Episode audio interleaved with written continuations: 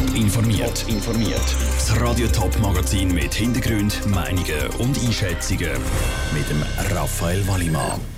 Wie GC-Fans auf die Ligasanktionen für Sion-Spiel reagieren und wo das Ladensterben in der Schweiz besonders schlimm ist, das sind zwei von den Themen im Top informiert. Es ist die 25. Runde der Fußball Super League. Zwischen FC Sion und den Grasshoppers läuft die 55. Minute.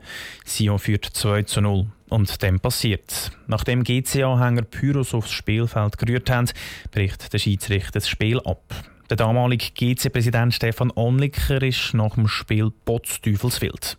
Aber jetzt muss etwas gehen. Man kann nicht einfach warten und irgendwie das fabulieren. Wir müssen irgendetwas tun, sondern es muss etwas gehen. Das ist jetzt zweieinhalb Wochen her und in dieser Zeit ist so einiges gegangen bei GC. Der Stefan Anliker ist nicht mehr Clubpräsident, der neue Trainer hat das Kader aufgeräumt und jetzt hat die Liga die Sanktionen für GC bekannt gegeben. Elena Oberholzer. Ein 30'000 Franken Bus und eine Vorfahrniederlage. Das ist die Sanktion der Liga für die Grasshoppers, nachdem ihre Fans letzten Monat Büros angezündet und auf den Platz geschmissen haben. Die Fans bekommen eine bedingte Stadionsperre. Dass es nicht jetzt schon eine definitive Stadionsperre gibt, findet der Hooligan-Experte Dölf Brack gut. Ich finde, dass sie am Verein neue Chancen geben, ist nicht schlecht. Also ich muss sagen, eine bedingte Stadionsperre finde ich gut, wenn das Fan so wenden, nachher wird dort der Verein vor leeren Rängen shooten. In den nächsten zwei Jahren dürfen die GC-Fans kein Seich mehr machen. Sonst gilt dann die Stadionsperre für ein Spiel. Dass es so weit kommt, glaubt der Präsident vom GC Fanclub Ostschweiz, der René Knegi, nicht.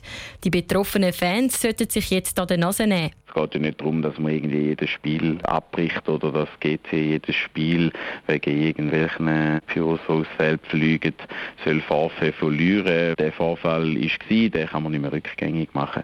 Aber ich denke nicht, dass, dass das jetzt wieder vorkommt. Gleicher Meinung ist der Daniel Zbinden vom GC Fanclub Mark. Die Strafe sei gerechtfertigt sowie auch die Buß, die die Grasshoppers zahlen müssen. 30'000 Franken ist einfach der Preis die man für so eine Dummheit muss zahlen muss. Schade ist nur, dass es halt der Grasshopper-Club muss zahlen und nicht die, die das wahrscheinlich eben verursacht haben. Die Grasshoppers wollen jetzt das Urteil prüfen und schauen, ob sie in den nächsten fünf Tagen Rekurs einlegen wollen. Bis dahin ist die Sanktion noch nicht endgültig. Der Beitrag von Elena Oberholzer. Der FC Sion, der als Gastgeber für die Sicherheit im Stadion verantwortlich ist, wird von der Liga mit einer Buß von 4000 Franken bestraft. Bei den Gemeinderatswahlen vom letzten Wochenende in Kreuzlingen soll es laut einem externen Hinweis Unregelmäßigkeiten gegeben haben. Das heisst, es soll Fehler beim Ausfüllen der Wahlzettel gegeben haben. Darum werden jetzt alle Wahlzettel nochmal überprüft. Bis das gemacht ist, sind die Resultate vom Sonntag noch nicht gültig. Es könnte also theoretisch passieren, dass Gemeinderäte, die am Sonntag gewählt worden sind, plötzlich nicht mehr gewählt sind. Ruhe Schmenzi. Am Sonntag die Freude über die Wahl in Gemeinderat Kreuzlingen und jetzt Angst, dass es gleich nicht könnte lange. Das, weil bei den Wahlen vom Wochenende alle Wahlzettel noch einmal überprüft werden Es wäre nämlich möglich, dass nicht alle Wahlzettel richtig ausgefüllt worden sind. Einer der Kandidaten, der am Sonntag knapp in Gemeinderat geschafft hat, ist der parteilose Xaver da hinten. Auch wenn er zuerst mal in das Amt gewählt worden ist, hat er keine Angst, dass es nach dem Neuauszählen gleich nicht lange. Ich gehe davon aus, dass es keine Unregelmäßigkeiten gibt. Also ich stelle mir die Frage sicher nicht unbedingt heute, sondern erst dann, wenn ein juristisch eindeutiges Ergebnis da ist. Sollte es so sein, dass wieder jemand rausgeht und mich das treffen, dann ja nu. Also das ist keine Schicksalsfrage für mich, weder persönlich noch irgendwie. Mit 69 hat er sowieso nicht mehr die Ambition auf eine grosse politische Karriere. Auch Pia Donati von der FDP hat am Sonntag nur knapp in Gemeinderat Kreuzlingen geschafft. Obwohl sie schon die letzten vier Jahre im Gemeinderat gehockt ist, wäre es für sie kein Problem, wenn sie nicht mehr drin wäre. Ich finde einfach wichtig, dass es gerecht ist und so wie abgestimmt worden ist, dass das dem auch entspricht. Und wenn es so ist, dann ist es so. Das würde ich akzeptieren, habe überhaupt kein Problem. Trotzdem würde sie sich freuen, wenn es am Schluss gleich würde lange, weil die Arbeit im Gemeinderat sei sehr spannend. Wie lange das es geht, bis alle Stimmzettel von der Gemeinderatswahl vom Sonntag kontrolliert sind und das Resultat definitiv ist, wissen die Verantwortlichen noch nicht. Der Beitrag von Ruth Schmenzi. Um was für Unregelmäßigkeiten sich gehandelt hat, ist nicht bekannt. Jeder zwölfte Non-Food-Laden in der Schweiz ist letztes Jahr zugegangen. Das Ladensterben nimmt immer grössere Ausmaße an. Immer mehr Geschäfte rendieren nicht mehr, weil immer mehr Leute online posten. Wo und in welcher Branche das Ladensterben letztes Jahr besonders schlimm war, im Beitrag von Andrea Blatter. 541 Läden sind in der Schweiz letztes Jahr zugegangen. Das zeigt der sogenannte Retail Atlas, eine Aufstellung über die Märkte und Ladensituation in der Schweiz also jeder zwölfte Laden.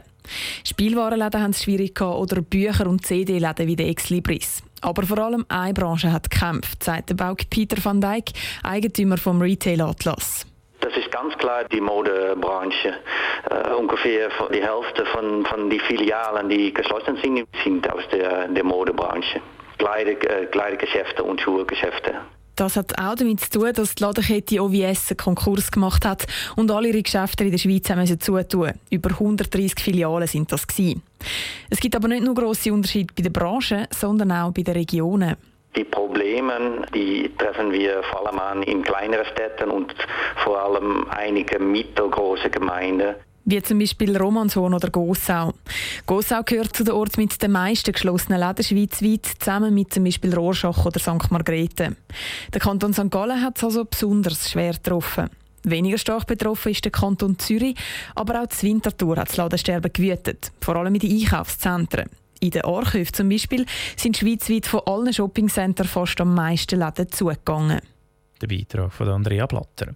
Der Retail Atlas zeichnet aber immerhin rosigere Aussichten für die Zukunft. Er geht davon aus, dass das Ladensterben im Laufe des Jahres nicht, so, so, nicht noch schlimmer dürfte werden, weil sich Läden immer mehr spezialisieren und an die schwierigen Bedingungen anpassen. Top informiert, auch als Podcast. Mehr Informationen gibt es auf toponline.ch.